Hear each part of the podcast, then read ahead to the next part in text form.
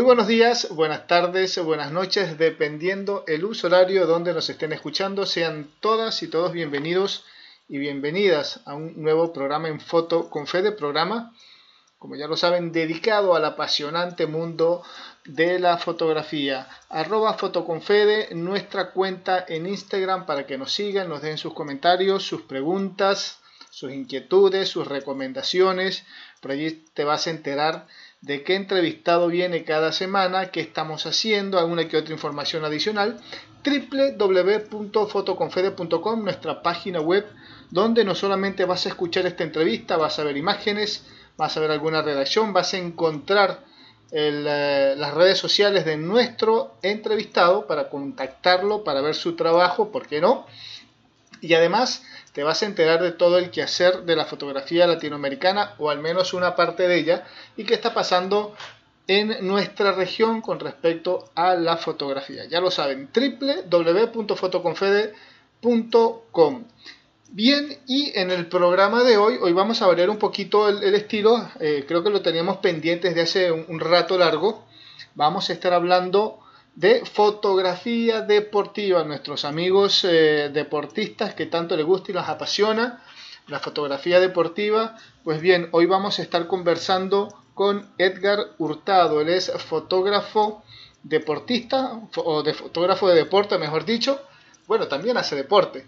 Él está en México, él está en Ciudad de México y con él vamos a estar hablando de todo y un poquito más sobre la fotografía deportiva. Edgar, buenas tardes al momento de hacer la entrevista. ¿Cómo estás? ¿Qué onda, Fede? Buenas tardes. ¿Todo bien acá en la Ciudad de México?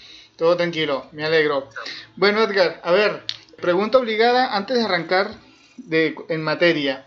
Eh, ¿Cuánto tiempo en la fotografía y por qué fotografía deportiva? Un género que por allí es fácil de hacer, pero difícil, como quien dice, de monetizar. Es correcto. Eh, yo llevo pues ya 12 años, la verdad es que bastante tiempo haciendo fotografía de deporte todavía más años realizando deporte. Desde los 15 años, ahorita tengo 34 años, yo ya estaba compitiendo nacionalmente en downhill, que es ciclismo eh, de descenso, descenso extremo, y pues de ahí competí en varios panamericanos y a niveles pues sí un poquito más internacionales, me fue bien, y yo creo que ahí fue donde agarré el gusto, pues no por la fotografía, pero sí la entrada hacia el deporte. De ahí en vez de pues dedicarme como tanto a hacer eh, deporte, me dediqué a fotografiarlo, ¿no? Como que ya sabía la movida y por eso se me simplificó en algún sentido entrar a ese mundo. ¿Y qué se te dio por pasarte de la actividad como tal deportiva? ¿Qué fue lo que te terminó de, de enganchar, de enamorar, de decir, en vez de practicarlo o dejar de practicarlo en gran medida, hacerlo, hacer fotografías de esto? Yo creo que fue pues entrar a la universidad, ¿no? como todos como nos necesitamos o pensamos que nos necesitamos dedicar a algo para, para ganar dinero. Eh, pues sí, eh, fue esa entrada a la universidad donde estudié ingeniería en audio, pero de ingeniería en audio empecé a jugar pues con las cámaras, con gente que estudiaba cine, y es por eso que me fui apegando un poquito más a las cámaras. Y de ahí cuando ya conocí las cámaras que utilizaban ellos, pues me enamoré de toda esa parte visual y me, llevaba mis cámaras a los viajes de, ciclismo y de ahí pues ya entendí que lo que yo quería en realidad, que quería dedicarme sería a la fotografía Y puntualmente, ¿qué te enamoró? Parece que es la misma pregunta, pero por allí va más, más puntual. ¿Qué te enamoró de la fotografía puntualmente? Eh, yo creo que es una manera de, de expresarse. Yo la verdad es que nunca he sido hablar como mucho con la gente, me he considerado una persona introvertida. Eh, se ha ido reduciendo con el tiempo, con mucha observación y trabajo, pero era mucho más introvertido. Y es por eso que para mí eh, lo que sí verdaderamente me detonó eso, pues fue esa parte de que, ok, con esto pues me puedo expresar, ¿no? Puedo hacer las cosas como mucho más como yo soy, como comunicar lo que puedo fotografiar. Y yo creo que esa es la, la, la, la respuesta que tú, tú, buscas, ¿no? Como la esencia de, del por qué, pues sí, fue, fue ese movimiento. Ahora, ¿qué tan complejo, si es que lo fue, o, por allí qué obstáculo, mejor dicho, eh, te encontraste al momento de empezar a fotografiar deporte? Que dijiste, todos nos imaginamos que cuando empezamos en fotografía, indistintamente el género, decimos, no, esto debe ser fácil, compro la cámara y empiezo a hacer fotos, vemos, revisamos, tenemos referentes, tenemos fotógrafos por allí que, con los cuales nos guiamos en algún momento y de repente cuando vemos el resultado de nuestra cámara vemos que es totalmente diferente, sobre todo cuando empezamos. Yo creo que a todos nos ha sucedido. ¿Con qué te encontraste cuando empezaste a hacer los primeros trabajos de fotografía? Pues yo creo que el reto, el reto más grande que yo tuve fue decir que soy fotógrafo. Como que la gente me tenía como atleta, pero de repente tú no tienes una personalidad, o sea, que tú puedes decir, ah, yo soy fotógrafo, ¿no? La gente no, te ve así desde un inicio, como que en realidad lo toman como un poco de burla, ¿no? Así como, ah, mira, ya, ya se cree fotógrafo este cuate y así. Yo creo que es esa parte la más difícil para cualquier fotógrafo. He sentido con muchos principiantes, como que les digo, mira, tú créetela, tú, tú eres fotógrafo. Tú no digas, ah, no, yo estoy aprendiendo fotografía, yo estoy en cursos de fotografía lo primero que debes de decir es, yo, yo soy fotógrafo y ya que lo tienes claro en tu mente, entonces ya puedes empezar también a trabajar como fotógrafo. Creo que esa, esa transición fue lo que más me costó y también lo que también siempre recomiendo a las personas de hacer primero, creérsela y después ya decir yo soy fotógrafo y de ahí como que tu mente ya cambia de switch. Y cuando hiciste ese, ese cambio, como decís vos, ¿cómo fue ese antes y ese después en la fotografía? Porque una cosa es arrancar, cuando uno dice, bueno, voy a empezar a ver qué me sale, y después que haces ese clic y decir, bueno, ahora sí ya me siento fotógrafo, y empiezo a hacer fotos, ¿qué tan diferente fue ese, mundo? Si es que lo fue. Pues yo creo que este, sí, la dificultad como tal de utilizar las cámaras, la verdad es que yo, yo no siento que sea así como súper difícil si ya lo tienes, como si tienes como el buen ojo, por así decirlo, entonces no, no es como una transición tan difícil creativamente hablando. Si tienes la creatividad, entonces puede fluir mucho más fácil ese proceso. Yo creo que hay cosas técnicas que sí me costaron entender, como es el uso de flashes y estrodos, uso de iluminación. Eso sí es un poquito más técnico y son cursos que tomé y que me gusta utilizar mucho en mi fotografía, ¿no? También los aspectos técnicos que necesitas para hacer alguna fotografía pues un poquito más avanzada, como es la fotografía submarina o fotografía con rapel o de escalada, son cosas que ya empiezas como a hacer cosas híbridas, ¿no? Necesitas aprender otras cosas, o sea, aprender a, anclarte en una cuerda o aprender a bucear en cuevas o aprender otras cosas que conlleva muchas, o sea, como que, que mezcles estas dos, dos técnicas, ¿no? Ahora necesitas hacer la fotografía submarina, pero también necesitas aprender a hacer uso de cuevas. Creo que esa es la, la mayor dificultad que yo encontré. Lo bueno es que al ser, yo empecé con fotografía de ciclismo, porque eso era lo que yo era, ¿no? Entonces a la gente pues y las marcas me contrataban mucho porque era muy fácil para mí bajar con los ciclistas. Aunque tuvieran un nivel muy avanzado, yo iba a la misma velocidad que ellos. Y eso era muy práctico y muy rápido y por eso es que pues, la gente dijo, no, pues contrata este cuate, ¿no? Pero pues sí, ya cuando empiezas a moverte a otros deportes ya no eres el más rápido, ya no eres el más hábil, entonces necesitas siempre estar a la misma altura de los atletas. Creo que eso es lo más difícil, ¿no? Estar a la altura, en el ámbito del deporte, estar a la altura de los deportistas. A ver, ahí estás tocando un punto interesante. Desde em, la visión del fotógrafo de deporte, o desde tu, visión, obviamente, ¿qué, le puedes recomendar a, esos fotógrafos que están arrancando o que por allí no tienen definido bien el estilo? Hay, fotógrafos que dicen, sobre todo cuando uno está trabajando en el medio del fotoperiodismo, que te toca hacer de todo un poco, eh, pero ya puede decir, no, me quiero inclinar más hacia la fotografía deportiva por gusto, ponele. ¿Qué recomiendas más? ¿Que trabajen o desarrollen un estilo particular o un deporte, mejor dicho, en este caso, un deporte puntual donde eh, se sientan cómodos, vean que lo pueden desarrollar o pueden hacer y deshacer a, gusto? ¿O que prueben varios estilos o que hagan de todo un poco, total, por ahí ¿Qué recomiendas vos? ¿Qué es lo más, desde tu experiencia, qué es lo más productivo para, para hacer grandes o buenos trabajos, vamos a decirlo de esa forma? Pues yo creo que primero enfocarse en la necesidad que tengas, ¿no? Si tienes una necesidad económica, entonces yo te recomendaría que hagas lo que más sabes hacer. Porque si lo que más sabes hacer es béisbol, posiblemente conozcas a más béisbolistas y conozcas a más personas o directivos que te puedan ayudar económicamente a crecer en ese medio, ¿no? Pero si tu necesidad económica no es tu prioridad y más bien quieres aprender de fotografía deportiva, entonces yo recomendaría hacer varios deportes para que tú pudieras entender diferentes perspectivas de cómo se manejan los atletas y de la personalidad de los atletas también, como que empiezas a entender un poquito el manejo de las personas, que es una cosa que vas aprendiendo siendo fotógrafo que es bien difícil y que sí toma mucho tiempo, ¿no? Creo que más, toma más tiempo aprender a, reflejar a las personas en un retrato y el manejo de la luz que utilizar una cámara como tal. Entonces, sí, depende de la necesidad. Si es necesidad económica, pues te vas con lo que ya conoces. Ahora sí que con la, la manzana del árbol que tengas más cerca.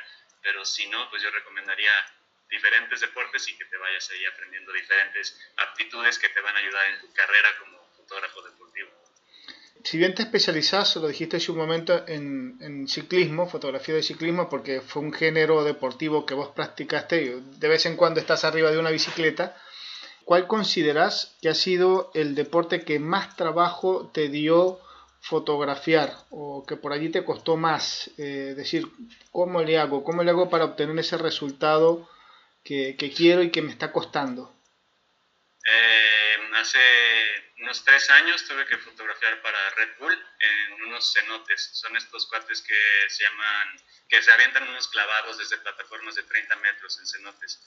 Ahí mi misión era descender yo solito al cenote a unos 15 metros de profundidad o hasta 30 metros de profundidad y tomar la foto o el video, pero hacia arriba, o sea, completamente 90 grados hacia arriba. Y es muy difícil porque ahí están corriendo dos cosas en riesgo, ¿no? Uno, que no tomes el video bien y es Red Bull, o sea, tienes una presión bastante alta.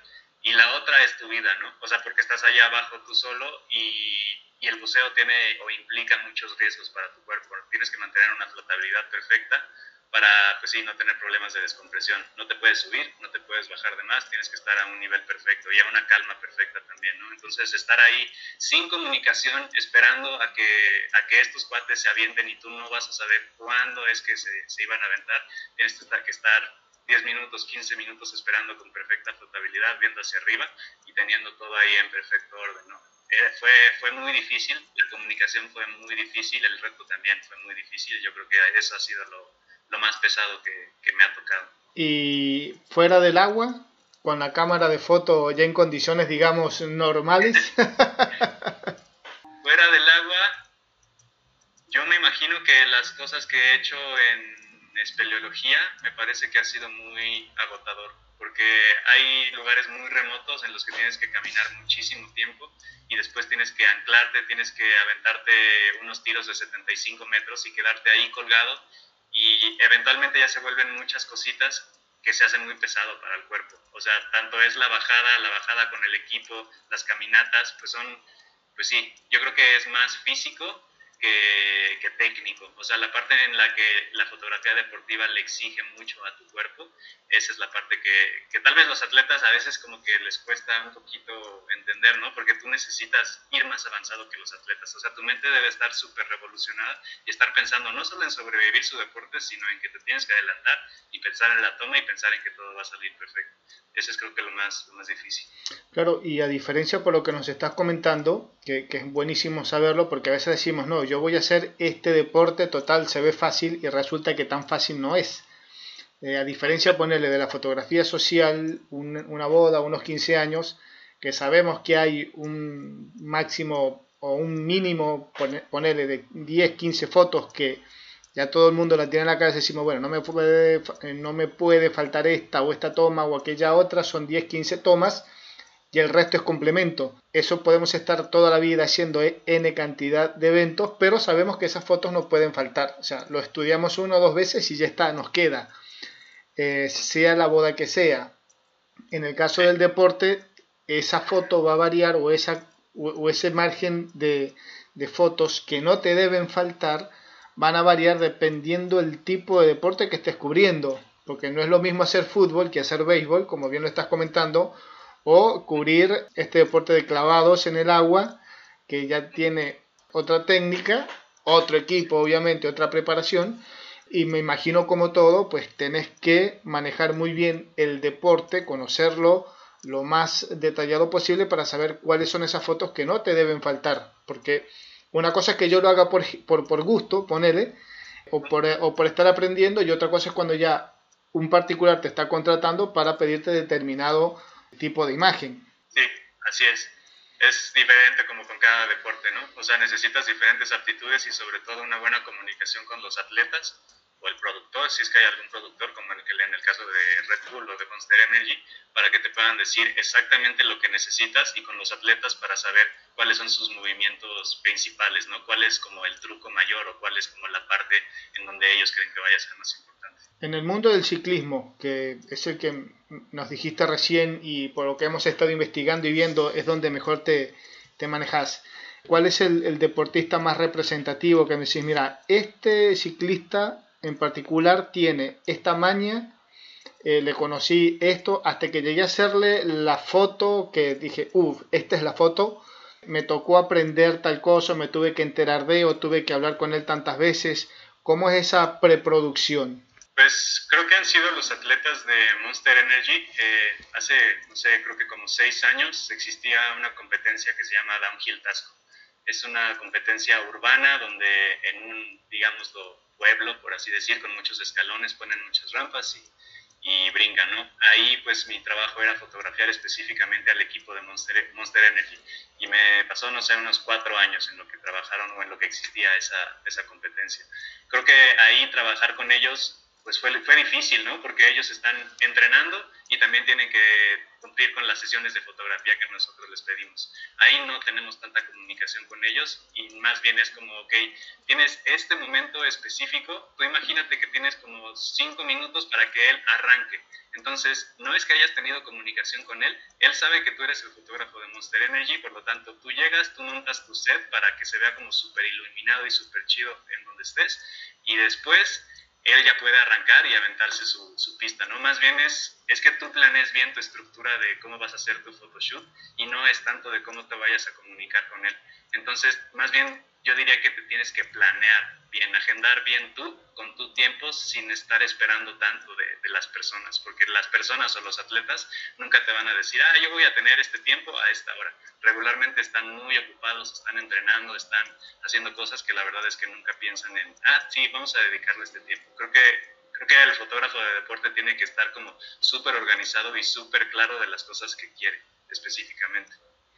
En, este caso puntual que nos estás contando, me imagino, vos escoges qué sección del circuito, por llamarlo de alguna forma, en, en, qué sección vas a estar, decir, bueno, acá es donde puedo obtener, o, o, o qué sé yo, la empresa te dice, queremos esta foto puntual en esta zona. Vos ahí armás toda tu escenografía, la iluminación, y ya más o menos te haces eh, la foto visualmente, o sea, mentalmente, mejor dicho, y de allí eh, esperas que pase el deportista, haces la foto y ahí va disparo tras disparo hasta que te salga, me imagino. Así es, es correcto. Ahí lo que yo pensé es solo tienes el inicio, o sea, cuando todos se están preparando para la primera bajada y el final, cuando todos ya terminaron de entrenar y tienes el atardecer. El atardecer evidentemente siempre para mí es lo mejor para iluminar y por lo tanto prefiero el atardecer porque ya también todos se van a ir a tomar la cerveza, están mucho más relajados de los entrenamientos y por lo tanto me regalan cinco minutos, ¿no? Y yo ya necesito tener la iluminación montada y nada más decirles, mira, ponte, ponte aquí enfrente de la rampa, posa tantito y se acabó, ¿no? Para no estresarlos tanto, que al final son los mejores del mundo y tampoco te van a regalar muchísimo tiempo o al arranque, o sea, cuando literalmente despertaron, los agarras en un callejoncito, oye, te puedo tomar unas fotos aquí rápido, está súper chido el pasillo, ah, sí, ahora levante, ese es el momento ideal, pero si quieres una fotografía entre entrenamientos o algo por el estilo, nunca lo van a hacer. Es muy complejo. Muy, o sea, Que por allí el fotógrafo que no, o la fotógrafa que nos esté escuchando en este momento diga, no, yo soy el fotógrafo, soy la fotógrafa del evento, eh, a mí como que le voy a decir, eh, espera un segundo que te voy a hacer esta foto o ponete acá, posame para hacerte esta foto. Normalmente o dependiendo el, eh, el deporte no siempre va a suceder. A veces como que el fotógrafo es alguien que está en la nebulosa, o sea, como que el, el deportista a veces ni lo toma en cuenta a la hora de, de, de hacer su, su, su, evento. Sabe que alguien le va a tomar una foto, pero como que está y no está. Eso sí, me imagino que esperan que la foto sea la foto. Sí, sí, por ejemplo, si, no sé, me tocara fotografiar a un futbolista, lo cual no me ha tocado, eh, pues no sé, yo también planearía la misma estructura, o sea, lo pensaría como para el final del partido yo le monto un set en los vestidores, él ni sabe, pero él, él, evidentemente yo voy con una marca, ¿no? y el de la marca le puede decir, oye, puedes regalarme dos minutos, a hacer una sesión de fotos y al final del partido tú ya tienes el set, venga, ahí lo fotografías con tu set de iluminación y se acabó en dos minutos, ya tienes unas fotografías diferentes a lo que estás acostumbrado a ver. ¿Cuántas disciplinas has llegado a fotografiar en estos 10, mm, 12 años de, de fotografía deportiva que tenés? No sé, creo que todos menos los deportes más comunes. menos los...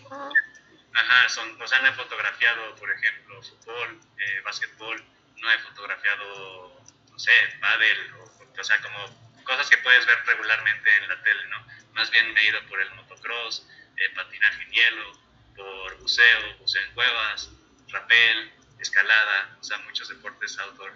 Ah, algo más que lo que sea extremo, vamos a decirlo de alguna forma, el rapel, eh, las bajadas en bicicleta, el motociclismo, el motocross alpinismo, eh, pues sí, muchos deportes que, le exigen mucho al cuerpo y que tienen algún riesgo. Y los resultados que has obtenido hasta ahora, eh, dicen, bueno, estoy conforme, me imagino que sí, o decir, bueno, me falta todavía, indistintamente el género, hacer esa foto que como que diga, pum, con esta exploté.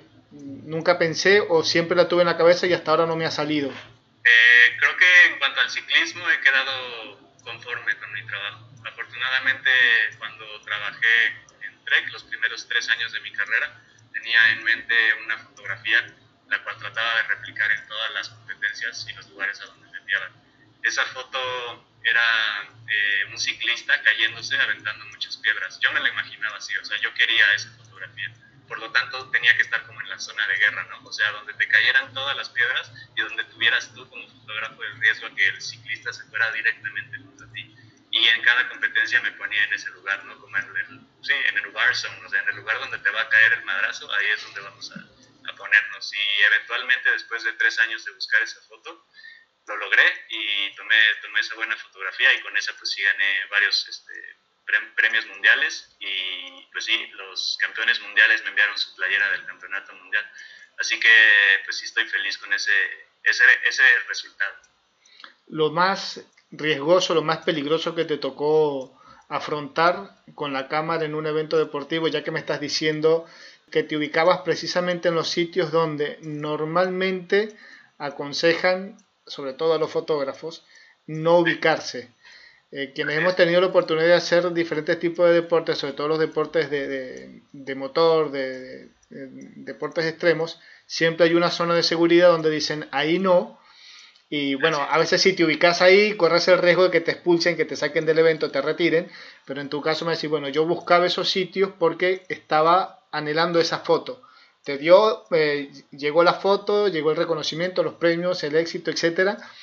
Pero eh, me imagino que hasta que llegó esa foto, tuviste más de un inconveniente, ¿o no? Sí, sí, sí, he tenido yo creo que sí, más, más que me haya caído un ciclista como tal, lo cual sí pasó en el Panamericano de Argentina, ahí me cayó un ciclista, o sea, por estar buscando justamente esa fotografía, ¿no?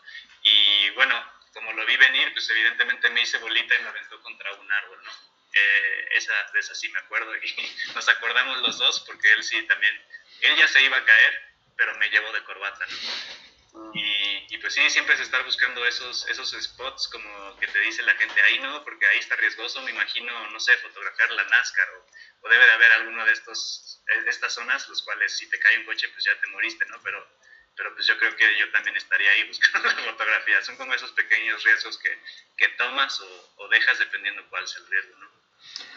Ahora, fotografiar, si bien eh, cubrís eventos nacionales ahí en México como internacionales, qué tan complejo o qué tan distinto, vamos a llamarlo así, qué tan distinto de fotografiar, hacer deporte en México de hacer deporte fuera de México. ¿Es más o menos lo mismo o decir, no, bueno, yo pensé que en México era por normativa, por complejidad de actividad, por el terreno, el relieve, por la gente, el público, que a veces es muy influyente en este género fotográfico. Pensé que aquí era más fácil, pero resulta que no, que afuera es más difícil. Eh, yo creo que depende del deporte en el que te vayas a meter, porque dependiendo del deporte hay más personas y si hay más personas hay más reglamentos. Eh, refiriéndome al maratón de Berlín, que alguna vez me llegó la revista Ronex a fotografiar, y tienes muchísimas normas para fotografiar el, el maratón allá. Aparte de tener que estar inscrito en la prensa, pues el gafete de la prensa no te da acceso a nada más que a unas gradas. O sea, no puedes hacer absolutamente nada, no te puedes meter donde están corriendo, no te puedes meter a ningún lado en lo absoluto, ni te puedes subir a una motocicleta, ¿no? Lo cual aquí en México, si tienes ese gafete, tienes la posibilidad de llevar a tu motociclista y que, que te ayuden. Pero allá en, en Berlín, en el maratón, donde van a hacer el récord mundial, evidentemente lo tienen todo restringido es ahí donde me la tuve que ingeniar, o sea, porque no me iba a quedar yo con la fotografía de la grada nada más, yendo hasta Berlín, entregando eso, me iban a, colgar, ¿no? ¿no? te iban a, contratar de nuevo. Así que contraté a una de estas eh, bicis que tienen como una carrocería atrás y que me llevara y yo fuera fotografiando durante pues, lo que él conocía, ¿no? Era un local y le dije, mira, llévame por donde vayan todos los corredores, a los lugares más bonitos y, y vamos a fotografiar. Yo no conocía nada. Así que lo contraté y me llevó a estos lugares y logré hacer mi trabajo. Creo que siempre debes de, inventarte ahí las cosas mediante los reglamentos que tienes, ¿no? Y si tienes un deporte como el, maratón de Berlín, pues no lo vas a poder fotografiar. Lo más jocoso que te haya sucedido en, eh, haciendo alguna, alguna cobertura o lo no tan jocoso, si se puede contar, pues como anécdota. ¿Qué sería jocoso? Algo que vos digan, me pasó esto y más que una preocupación o un susto, lo que me dio fue risa. O fue algo realmente tan, tan loco que, digo, no me, no me puedo asustar. Digo, eh, ya hoy lo veo como un chiste. Algo divertido, algo que uno diga, mira lo que me viene a pasar. Eh, no sé, alguna vez, no tiene nada que ver con deporte, la verdad, pero alguna vez fotografié moda en el Fashion Week Mercedes-Benz acá, cosa que también yo nunca había hecho y pues no sé, me pareció divertido porque yo estaba pues, fotografiando en los vestidores y de repente todos empezaron a desnudar, yo ah, hombres, mujeres, todo aquí, wow, era como bastante, bastante loco, ¿no? Y, y, sí, después ya como que me vio uno de la policía y me dijo, hey, ¿tú tienes permiso para estar fotografiando estas cosas aquí? Y pues yo no tenía como tal, no sé si era un permiso o, o no, yo no, yo no soy fotógrafo de modos. Y ya después me sacó evidentemente el el, guardia, ¿no? Pero creo que eso es algo, algo diferente que cuando no te metes en tu ambiente, pues aprendes así, ¿no? Como que ah, tal vez no estoy en el mejor lugar, no sé. Hay por allí un, no sé cómo decirlo, una teoría o, algo que ya se ha hecho como medio costumbre, que dice que los fotógrafos pueden o deben hacer de todo, o no hay problema que hagan de todos los géneros, el que hace deporte puede hacer sociales, el que hace sociales puede hacer moda, el que hace moda puede hacer, qué sé yo, arte. ¿Es sano o no es sano desde tu punto de vista? Hay quienes dicen que no, que el fotógrafo se debe especializar en un solo estilo y dentro de ese estilo, en un solo género, vamos a decirlo así, por ejemplo, deporte, como en tu caso, para algunos puristas, vamos a, usar el término, dirían que te deberías especializar, por ejemplo, en el ciclismo, que es lo que dominas, y no en, qué sé yo, maratones, ponele. ¿Consideras que, que, esa, esa filosofía, esa forma de pensar lo que tienen algunos, es idónea, está bien pensarlo así, o decir, no, mira, con tener la cámara y dominar la cámara, lo demás es como que te va a quedar mejor o, o, peorcito, pero se puede hacer. Sí, yo creo que depende de en qué parte de tu carrera estés, ¿no? Si estás en un inicio, entonces yo sí recomendaría hacer de todo, porque de la moda aprendes a posar a la gente, de las bodas aprendes a hablar con la gente, de los deportistas aprendes a estar en el momento indicado, con, en, como en algún lugar, ¿no? Y yo creo que si ya estás en una etapa más avanzada de tu carrera, entonces es más importante que ya tengas como tal tu estilo que te gusta, ¿no? O sea, dónde te quieres ver los próximos años. Creo que si ya eres una persona profesional que se dedica específicamente a algo, pues sí es importante que le dediques el tiempo necesario a lo que quieres para poder verdaderamente hacer algo muy grande, ¿no? Pero eso tiene muchas dificultades, sobre todo en Latinoamérica, porque pues los presupuestos de las marcas, por ejemplo, deportivas nunca van a ser muy altos, ¿no? Y para poder llegar a, hacer una sesión súper compleja con mucho apoyo económico, pues te tardarías muchísimo tiempo, por lo que nos vemos en la necesidad de irnos hacia sociales o, de irnos a fotografiar empresas, porque no es suficiente la ganancia económica. Entonces creo que estamos un poquito o dependemos de la situación económica, de cómo estamos económicamente para poder eh, seguir trabajando en esos proyectos que sí nos gustan, ¿no? Y eventualmente yo siento que si tienes un proyecto demasiado eh, que llegó como a mucha gente, pues entonces tal vez una marca en el extranjero, porque hasta ahora no me ha tocado aquí en, aquí en México por lo menos, pues te pueda decir, vale, te, pagamos y te pagamos como una cantidad como suficiente para que verdaderamente puedas vivir de eso.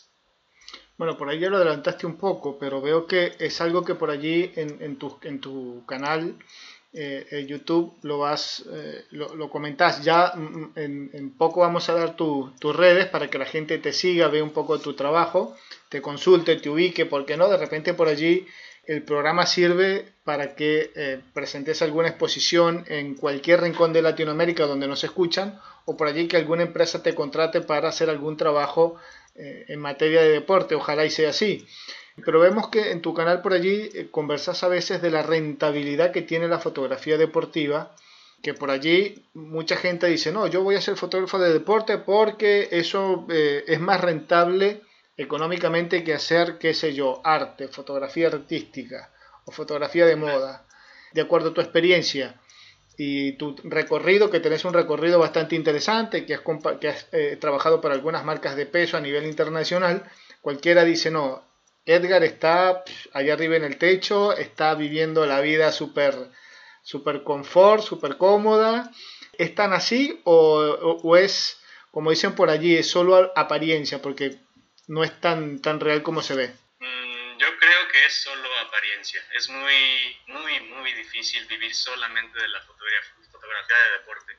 Y no es algo reciente. Yo cuando tomé clases hace 10 años más o menos con, con fotógrafos que se dedicaban a la fotografía de deportes, me decían exactamente lo mismo. Y aunque yo tuviera el sueño de ser solo fotógrafo de deporte, me decían que tenía que abrir mis raíces para poder ofrecer una amplia gama de, pues sí, de, de servicios a diferentes cosas como es la fotografía documental, ¿no?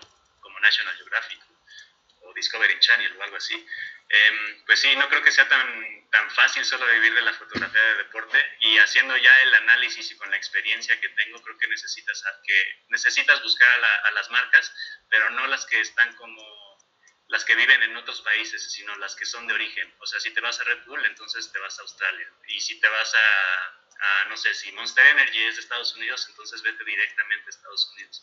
Así yo creo que sí te puedes financiar, pero si estás buscando como que sea Monster Energy México, que sea Red Bull México, creo que los presupuestos bajan con respecto al país al que vives y no es posible. Y es por eso que de repente sí ves a, los gringos eh, como con sus cámaras de cine y con todo como súper producido, pero es porque ellos viven en casa, ¿no? Ese es su estadio y su estadio pues siempre está bien pagado y qué tan complejo es llegar a esas, a esas marcas, a esas empresas. Uno, sabemos que depende mucho de nuestra calidad de trabajo, nuestra fotografía o fotografía o video. En tu caso, bueno, hablamos de los dos porque haces los dos. Pero ponele, obviamente, si tengo un muy buen trabajo fotográfico, pues tengo más, más posibilidades de que me contrate tal o cual marca. Ahora, tengo el trabajo, tengo las fotos, de buen nivel y por ahí, no sé si te ha sucedido o te ha pasado, que decís, bueno, tengo este trabajo y no me contrataron y contrataron a otro que tiene un trabajo en comparación con este un poquito de menor calidad. ¿Qué sucedió? ¿Qué sentís vos que hace falta para, para conectar con esas, con esas marcas? Y un poquito de suerte también, ¿no? O sea, vivir en el lugar correcto y estar en el lugar correcto. Creo que te acercas más hacia, hacia esa suerte si tomas la buena decisión de irte a vivir a ese lugar.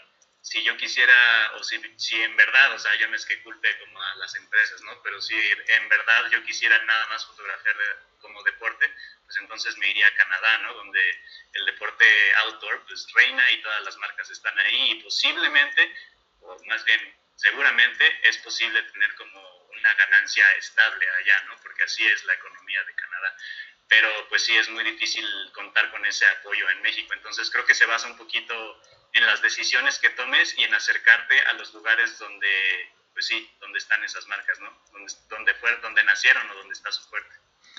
¿Cómo ves la fotografía allí en México? La fotografía, en tu caso, la fotografía deportiva, ¿es una fotografía que está en permanente evolución?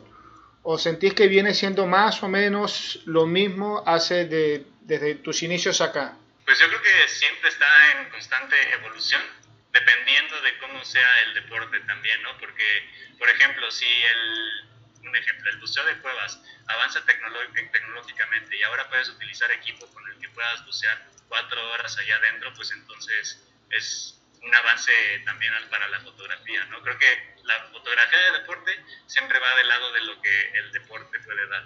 Si el deporte avanza, pues entonces también podemos fotografiar de diferentes eh, maneras. Por ejemplo, ahora un deporte que está de moda es el hike and fly, o sea que puedes subir una montaña de 6.000 metros y ya no la tienes que bajar caminando, sino que puedes agarrar tu parapente y puedes volar. Entonces esta tecnología pues nos permite a nosotros fotógrafos no solo sufrir la bajada, sino que ahora podemos volar y, pues sí, hacer fotografías mientras estás volando súper chidas, tanto de los atletas en parapente como de lo que vas observando. Entonces yo creo que depende un poquito de, de cómo va avanzando el deporte y yo creo que los lentes y todas las cosas tecnológicamente hablando ya es suficiente, ya no necesitas más, ya, ya con lo que tenemos creo que pues no se puede hacer un milagro mucho más allá, a menos que, en mi perspectiva, los drones empiecen a tomar eh, fotos con estrobos y con flashes, creo que eso sería como lo, lo, que podemos como avanzar, ¿no? Lo cual me gustaría en algún momento experimentar, pero creo que la fotografía aérea todavía tiene, tiene algo, algo para ofrecer ahí. ¿Qué parte de México te ha gustado más hasta ahora para, para ir a hacer fotografía en, en el género deportivo? Yo creo que la Riviera Maya Sí, el buceo por ahí, por ahí es, es, una locura y todo, todo el mundo submarino. Digo, cuando yo me fui por primera vez a hacer mi certificación, me cambió tanto la vida lo que vi que me quedé allá a vivir un año. ¿no? sí, sí, de repente vives un cambio de mundo y te metes a otro universo como es bucear, pues siendo fotógrafo sí te impacta visualmente y es por eso que yo sí modifiqué completamente mi, mi vida por eso. ¿Y fuera de México? ¿Qué país te ha llamado la atención eh, o que te ha dado grandes fotos? Decir, mira, no, no pensé que viniendo para, para esta zona me pudiera encontrar con estos paisajes o lograr estas fotografías. Pues yo creo que la Patagonia nunca decepciona, ¿no? si te vas a caminar por ahí, una foto que tomes para cualquier lado, siempre te va a salir increíble. Y que no tenga nada que ver con, con deporte como tal, Cuba es otro lugar que me impresionó. O sea, tiene mucho potencial de fotografía porque puedes meter ahí, no sé, eh, alguien que practique ciclismo, alguien que vaya corriendo o alguien que ponga una patineta entre los callejoncitos, cosas que no se han visto y tienen mucho potencial por lo que estás viendo atrás, por el contexto que tiene la cultura. ¿Alguna recomendación para, para quienes nos están escuchando en este momento en, en, el mundo de la fotografía deportiva? ¿Qué le puedes decir? ¿Qué consejo le darías? Sí, yo creo que la parte más difícil que nos vamos a encontrar es el financiamiento, ¿no? Y una vez que encontramos ese financiamiento, entonces podemos hacer nuestros proyectos realidad. Y creo que eso es lo que más me ha costado a mí, ¿no? Como encontrar el balance entre, entre lo que es la fundación económica y la parte creativa. Y ahorita pues sí, ya puedo empezar a entrelazar como mis proyectos que ahorita pues son de video, ya no son de fotografía, pero tienes que seguir creando y evolucionando, evolucionando como va el mercado. Ahora, en mi punto de vista, ya no puedes hacer solo fotografía, ahora también tienes que hacer video. Entonces necesitas siempre estar evolucionando conforme las necesidades que vayas viendo y que con esos proyectos puedes seguir haciendo lo que te gusta, que al final nos gusta practicar el deporte, ¿no? Entonces sí necesitas crear un poquito más de, pues sí, de habilidades de las que hubiéramos requerido hace 10 años. ¿Algún referente que tengas, puede ser de México o fuera de, de México, algún fotógrafo por allí que sigas, no tiene que ser deportista o del género del deporte necesariamente. Claro, es Mauricio Ramos, que fue mi profesor, eh, sigue siendo en algunas, en algunas ocasiones cuando tomo unos cursos con él. Él empezó con la fotografía deportiva acá en México y ahora pues ya es fotógrafo de National Geographic y de diferentes medios pues bastante importantes, ¿no? Pero pues creo que le pasó lo mismo, ahora ya no hace tanto deporte y también ya hace como, ya hace de todo, ¿no? Pero bueno, a niveles muy altos. Por allí, quien escuche dice, me gustaría conocer un poquito más del trabajo que hace, que hace Edgar, ver un poquito más de, de fotos, contactarlo, hacerle consultas, preguntarle esto, lo otro. De repente tiene alguna pregunta puntual que aquí en el programa se nos escapó, no la hemos hecho todavía, pero que te quiere, te quiere formular. ¿Por dónde te pueden ubicar? Bueno, en YouTube me pueden buscar como Edgar Hurtado, ahí va a aparecer mi canal. Y en Instagram, Edgar Hurtado, hurtado con h, punto, foto, foto en inglés. ¿Con qué sigues? ¿Qué, qué viene? ¿Qué tenés pensado para estos, para, para, estos próximos años? ¿Cuál es el eh, proyecto por ahí que tenés en mente que todavía no has podido hacer? ¿O la disciplina que todavía no has podido tocar? Pues ahora ya me, me moví mucho mucho a, video. El canal de YouTube llevo dos años trabajando con él, de 0 a 20 mil seguidores. Para mí la verdad es que es un logro personal que nunca me lo creí. Y ahorita sí le estoy enfocando muchísimo a lo que es YouTube y estoy creando ahí una serie de deportistas eh, pues de alto nivel, ¿no? Que hacen como puras locuras. Cada mes estoy entrevistando a una persona, hago su, su cualidad deportiva y hacemos como una historia de su vida donde refleje pues las emociones de ese deportista, el verdadero motivo del por qué está ahí, no tanto como la actitud deportiva, sino qué es lo que lo llevó a, a subir el, no sé, el Everest o, o, hacer una locura, ¿no? Entonces estoy explorando esa parte en YouTube y compartiendo ahora pues las historias de las personas que yo antes fotografiaba, ahora hago videoclips de todas, todas estas vidas interesantes que, que me he encontrado en el camino el deportista por ahí, ahora que nombras eh, deportistas por ahí que, con el cual has eh, llegado a, compartir, a conversar, a hacer alguna nota que por ahí dijiste me hubiese gustado o tu sueño ha sido, qué sé yo, conocer a tal o cual deportista mexicano y lo tuviste ahí, pudiste conversar, hablar con él. ¿Se te ha dado todavía lo tenés ahí como que en espera? Sí, sí, sí, se me ha dado con diferentes deportistas y, y lo he hecho, o sea, como que he sido siempre muy aventado, ¿no? Como que siempre hago un proyecto que me lleva a los lugares donde quiero ir o a las personas que quiero conocer. Y sí, hace ocho años hice la primera serie de surf en México, de la historia del surf, y ahí pues sí, entrevisté como a los mejores surfistas de México y conocí a uno que se llama Oscar Moncada, el cual me marcó mucho porque, no sé, como un año después de haberlo entrevistado falleció y, bueno, va a estar interesante poder ahora, porque esa entrevista ha sido inédita hasta ahora y ahora poderla sacar ahí en YouTube y poder contar un poquito de su historia. Bastante interesante. Bueno, Edgar, te agradezco la, el, el, tiempito que te tomaste para, para, esta conversación, para compartir con nosotros y con la audiencia pues estos eh, más de 10 años de, de trabajo en la fotografía deportiva. Siempre es bueno tener visiones de cómo se está trabajando en Latinoamérica a nivel de fotografía, cómo se hace, por qué, por qué vicisitudes hay que pasar, cuáles son los retos, las metas, cuáles son por allí los contratiempos que uno tiene, que el que está empezando o no esté en el género, se piensa que es algo muy fácil de hacer, que no, yo agarro la cámara, voy, me meto, hago la foto y listo, ya está, la vendí y ahora vivo de esto. Lamentablemente el género de la fotografía no para todos siempre es lo que uno desea, pero bueno, hay que insistir, hay que seguir, no hay otro camino. Si nos gusta esto, hay que, hay que remarla, como quien dice. Así que te agradezco eh, un montón esta, esta horita de, conversa, de programa. Mucho éxito, ojalá te tengamos por acá, por, por Argentina próximamente con algún proyecto, algún trabajo, qué sé yo, alguna conferencia, ¿por qué no? Eh, siempre es interesante conocer la visión de otros fotógrafos, de cómo se trabaja, qué es lo que nos está aportando la fotografía latinoamericana, que a veces eh, decimos, no, ¿qué tanto puedo aportar yo? Con nuestro trabajo estamos haciendo un aporte muy significativo a la evolución de la fotografía. Entonces eso es bueno siempre recalcarlo acá en el programa, más allá del género que hagamos o qué sé yo, de todo lo, que podamos ir, ir eh, comentando. Así es, muchísimas gracias por la invitación. Bueno, Edgar, eh, ya te tengo en la agenda de los fotógrafos eh, latinoamericanos con los cuales hemos compartido. En cualquier momento te podemos contactar de vuelta. Si por ahí tienes algo interesante para contar, para compartir con, con toda Latinoamérica, con toda la audiencia, bienvenido sea. Ya las puertas están abiertas, solo tenés que escribir y acabamos de estar gustosamente esperando. Claro, muchas gracias, Fede. Bueno, ahí escuchábamos entonces a Edgar Hurtado, fotógrafo deportivo de Ciudad de México, obviamente en México, con quien estuvimos conversando en esta horita de programa. Fotografía deportiva, todoterreno, fotografía extrema, vamos a decirlo así, de deporte extremo y también un poco extrema la fotografía, porque hay que subirse un parapente, hay que largarse un parapente, hay que colgarse de, una, de una montaña o estar ahí en la curva de la curva del lado de afuera que es la más peligrosa para algunos eventos deportivos hay que estar allí eh, para hacer esas grandes fotos que a veces vemos y decimos cómo se hizo esta foto bueno a Edgar le ha tocado por allí un par de, de, traspiés, algunas caídas, pero bueno, las fotos están, las fotos aparecen. Y aquí tenemos a uno de los responsables cuando vemos esas grandes fotos de deporte, decimos, wow, ¿quiénes son? Bueno, acá hay uno, acá está Edgar compartiendo un poquito sus, secretos y sus experiencias con nosotros.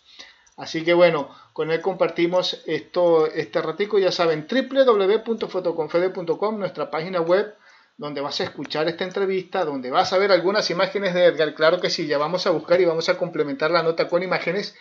Eh, vas a tener alguna pequeña reseña de Edgar también y sus eh, redes sociales para que lo sigan, los contacten, le hagan sugerencias, preguntas, invitaciones para que visite eh, cada rincón de Latinoamérica y siga haciendo esas grandes fotografías. Arroba Fotoconfede, nuestra cuenta en Instagram, para que nos dejen sus comentarios, sus preguntas, sus anécdotas y para que también nos inviten, ¿por qué no?, a cualquier rincón de Latinoamérica para ir a conversar sobre este apasionante mundo de la fotografía. Federico Murúa se despide, será hasta el próximo jueves donde eh, nos volveremos a encontrar con un programa de corte similar, hablando siempre, siempre, siempre de este apasionante mundo de la fotografía. Chau, chau, nos estamos viendo.